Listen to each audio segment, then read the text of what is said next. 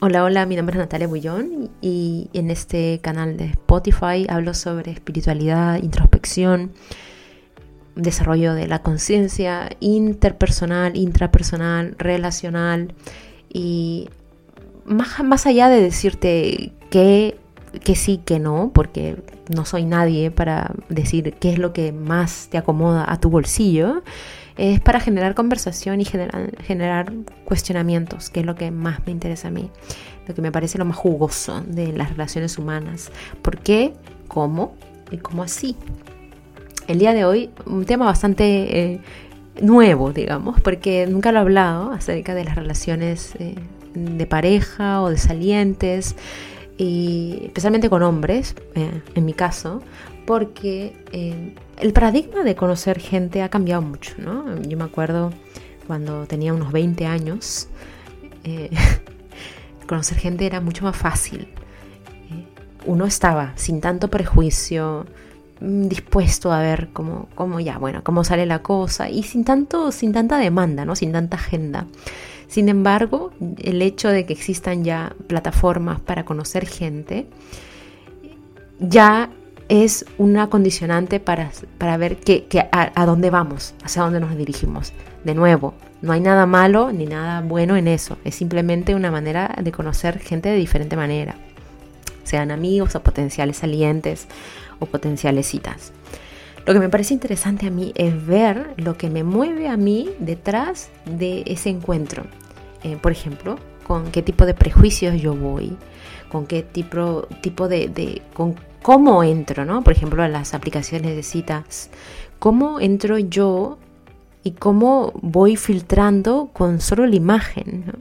Yo le decía a un amigo, es como si anduvieras vitrineando y solamente por una, unas cinco fotos, en el caso de Hinge. Y, cuando la imagen no te dice nada, ¿no? La imagen realmente no te dice nada y, y es asombroso como el sentido de la vista es tan importante para eh, juzgar entre lo que me gusta y lo que no me gusta. A mí me gusta mirar esto, más allá de que está bien o mal, no me interesa mucho eso porque, vale, a cada uno nos mueven diferentes cosas, pero me interesa ver como, wow, eh, y cómo yo veo el mundo es como yo escojo, y cómo a otros ven el mundo también escogen, y estamos en un sinfín en el sentido de la vista, pero imagínate en el sentido del oído, en el sentido de cómo huele, en el sentido de, cómo, cómo, es la piel. Eh, somos tan complejos. Bueno, pero ya me estoy desviando del tema. ¿Cómo?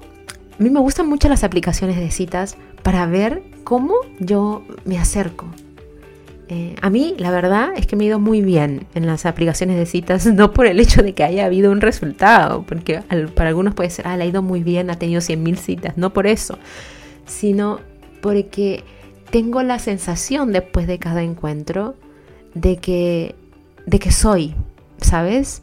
De que soy. Y, y eso para mí es impagable. Y que la otra persona también puede ser. Claro, se genera el espacio para que la otra persona pueda hacer eh, y que yo pueda hacer y nos riamos eh, y que sea un encuentro donde la gente puede ser lo que quiere ser. Y a mí me parece eso una de las experiencias más orgásmicas en una sociedad donde constantemente te dice cómo tienes que ser, incluso en espiritualidad, cómo tienes que ser bueno y cómo no tienes que ser bueno y cómo tienes que cuidar de los demás y cómo no tienes que ser rudo o cómo no tienes que emitir juicio, en una sociedad donde te dice todo lo que tienes que hacer, realmente es un descanso que pueda ser lo que te da la fucking gana de ser. Sin... ¿Qué te da? ¿Por qué? Porque el otro realmente, en ese, al menos en ese instante, que es lo que a mí me interesa, en ese instante del encuentro, el otro puede, yo puedo hacerme cargo de lo que a mí me pasa con tu manera de ser, no es personal. En ese primer encuentro, quiero decir. Ahora, si esta situación, si este encuentro se mantiene a lo largo del tiempo, bueno, ya van metiéndose otros, otros factores que van haciendo la relación mucho más compleja. Ambos individuos se van eh, metiendo más en la relación se complejiza y por ende hay un alto riesgo de que uno lo tome personal. Ahora, volviendo, las, las aplicaciones de cita a mí me parece un escenario increíble para mostrarse, como un ejercicio muy bueno para, para mostrar lo que uno es y que no hay nada mal con eso. Y, y por ese ejercicio el otro también puede finalmente animarse a ser lo que es. Ahora, eso es uno.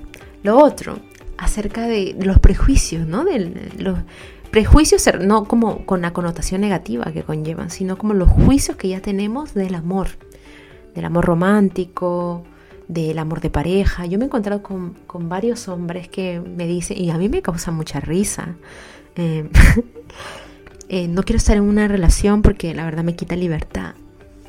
Y, lo, único que me río, porque, bueno, el hecho es como muy, muy lógico, ¿no? El hecho de que en una relación anterior hayas experimentado la falta de libertad no significa que se va a repetir con otros. ¿Qué culpa tienen las otras o los otros de aquello que te pasó? Ninguna. El regalo que mejor le puedes hacer a las generaciones futuras o las personas que te encuentren en el futuro es que puedas abrirte tal cual eres, tal cual eres, con todos tus rollos y con todos tus, tus cosillas y los líos y sin resolver y, y cosas rudas y cosas que a nadie le gusta, mm, todo completamente desnudo, desnuda. ¿Por qué los demás tenían que, tendrían que estar pagando aquello que, que no le corresponde? ¿no? Y este, esta idea de la libertad a mí me parece muy curiosa porque es como, bueno, pero el hecho de que te hayan quitado libertad eh, no significa que te la van a quitar. Luego, que otra persona te va a hacer lo mismo, es como, papas y cebollas, ¿no? Muy, muy obvio. Claro, intelectualmente es muy obvio, pero en la experiencia mm, ve tú a saber lo que le pasa a esta persona. Lo, lo, que me parece más cómico, eh, de nuevo, no creo que esté mal ni bien, me parece cómico porque, eh, bueno, el compromiso es un gran tema. El compromiso es un gran tema de, simplemente que de flojera me he encontrado con hombres que también es, no puedo asumir un compromiso porque por A o B motivos. Pero de acuerdo al relato, esto para mí es porque les da flojera. Ahora, no, no hay nada malo con la flojera, simplemente que no, no es el momento, ¿no? ¿no? No tienen ganas, porque no es demasiado fuerte el bond, em, el, el, el vínculo, porque simplemente no es, simplemente no es. Y, el compromiso es algo a lo que no estamos tan acostumbrados ya ahora. Em, de alguna manera queremos cada vez cosas más rápido. Y sí, em, nos cuesta la idea de que hay que trabajar duro. nos da pereza a lo mejor. No, es como el sacrificio, ¿no? Y esta palabra, connotación de, oh, el sacrificio a nadie le gusta. Ah, bueno, pero el sacrificio crea carácter. El sacrificio crea estamina y fuerza. Porque si realmente lo quieres, vas a ir por eso a pesar de que te tengas que quemar muchas pestañas. Es interesante ver este speech de, de no quiero, no quiero, es mucho. Eh, realmente llamarlo por su nombre, como flojera. Y, bueno, te da flojera y ya está. ¿Cuántos? A mí, a mí no me interesa mucho que, la, la verdad, ya a esta altura de mi vida, no me interesa mucho que las cosas funcionen. Em, pero me interesa y me causa mucha, eh, mucha curiosidad aquello que decimos que no está bien integrado con aquello que hacemos. Me parece increíble cuando la persona eh, realmente puede decir, bueno, ¿sabes qué? Em, no me gustas, eh, no te elijo, o sí me gustas, pero no me gusta lo suficiente. Y mm, por supuesto, hay un choque así inmenso a primera, primera vista. Em, y a veces no se necesitan ni tantas palabras porque uno se da cuenta. existe mucho lenguaje en el no lenguaje, en, en estar y en prestar atención a los pequeños detalles cuando uno va conociendo personas. De nuevo, mucho más allá de... a mí la verdad que me causa un poco de alergia eh, lo que deberíamos ser. Para mí muy pocas veces funciona, eh, funciona desde, desde ah, debería hacer esto, deberías callarte la boca, o deberías ser más juicioso, deberías estar más atento. La gente, nada, no escucha cuando viene desde el debería. La gente escucha cuando, cuando es momento que escuchen, uno, y dos, porque adentro se dan cuenta de que sufren mucho, porque, porque están haciendo lo contrario, porque quisieran un cambio dentro de sí para ellos mismos, para poder ofrecer a los demás eh, lo que les queda de vida aquello que nunca pudieron entregar. Es un movimiento bien profundo. Y desde ahí, para mí el, más, el mayor regalo es que las relaciones, y ahí es donde aprendemos, ¿no? A relajarnos con lo que el otro es.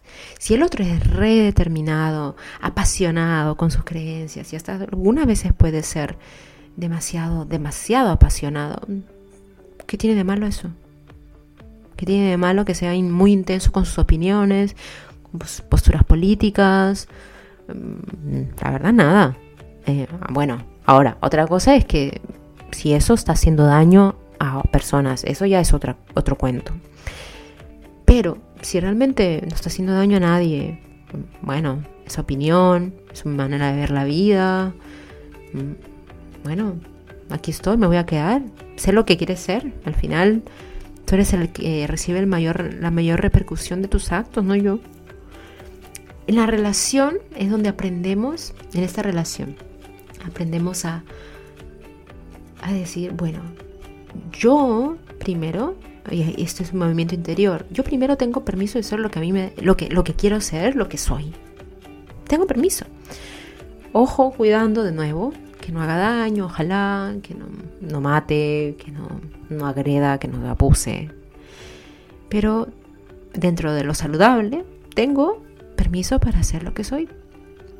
Y si se me escapa y la voy a liar, pues sí, la voy a liar. Y la voy a liar mal. Pero siempre hay espacio para pedir disculpas, para reparar el daño. Y el otro también tiene la capacidad de, em, de relacionarse conmigo en esta, genuid, eh, en esta genuina manera de ser que soy yo, porque esto es lo que soy. Entonces al otro también le llega ese permiso de que puede ser lo que es. ¿Qué pasa en estos tiempos? Que todos tratamos de ser algo que no somos. Y excesiva higiene, lo llaman a veces. Muy higienizados, todo muy proper, todo muy perfecto y todo con cariño. Y todo como la, hoy sí, todo muy cuidadito, todo muy seguro, todo no tiene que estar así, no tiene que haber riesgo, uy, sí, no, todo, eh, ya, pero ¿hasta qué punto, no? ¿Hasta qué punto? Ese es, el tema. ¿Hasta qué punto eh, esto se comienza a tornar demasiado fabricado? Cuando los seres humanos estamos, em, tenemos el lío encima, tenemos el lío encima, pero la diferencia aquí radica la intención, con qué intención lo hacemos, desde una intención que no tenemos idea porque es muy inconsciente o con la intención clara de hacer daño. Ahí ya, eso es otra cosa para otro podcast. Entonces, a lo que iba con ese podcast es que las aplicaciones de citas, los encuentros, el conocer gente, de, existen maneras infinitas de aprender a través de vernos cómo nos relacionamos con nosotros y especialmente eh, lo más fácil es relacionarnos con nuestros amigos, porque ya nos conocen, porque nos sentimos seguros, porque nos caen bien. Seguro, es lo seguro. Por eso volvemos de ese lugar. Pero lo más difícil y lo más retador y lo más jugoso es relacionarnos con gente que no nos conocemos, con gente que, no sé, tiene algo. Ahí voy a ver cómo me relaciono con esas personas y puedo verlo con ojos frescos cada vez que lo veo, sin juicio, y exponerme a una nueva experiencia, o si voy con esta mochila de 100.000 prejuicios hacia ahí. Las aplicaciones de cita, los encuentros con gente nueva, con gente que no me, quizá potencialmente no me guste. Allí es donde crece el ser humano y donde se vuelve completamente resiliente. No se vuelve resiliente en su casa, con los amigos y con la familia, no, eso es re fácil. Sino en un lugar donde no hay mucha seguridad.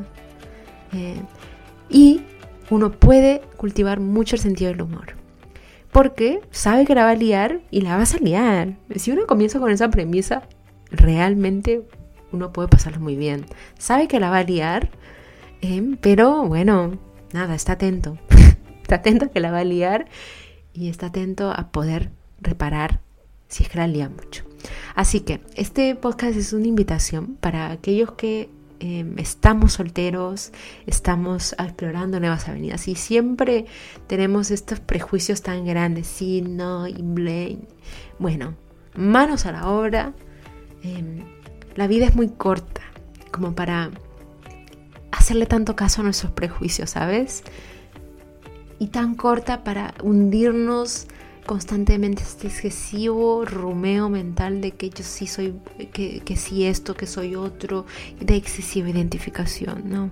Atrévete, te, como dice Calle 13, a...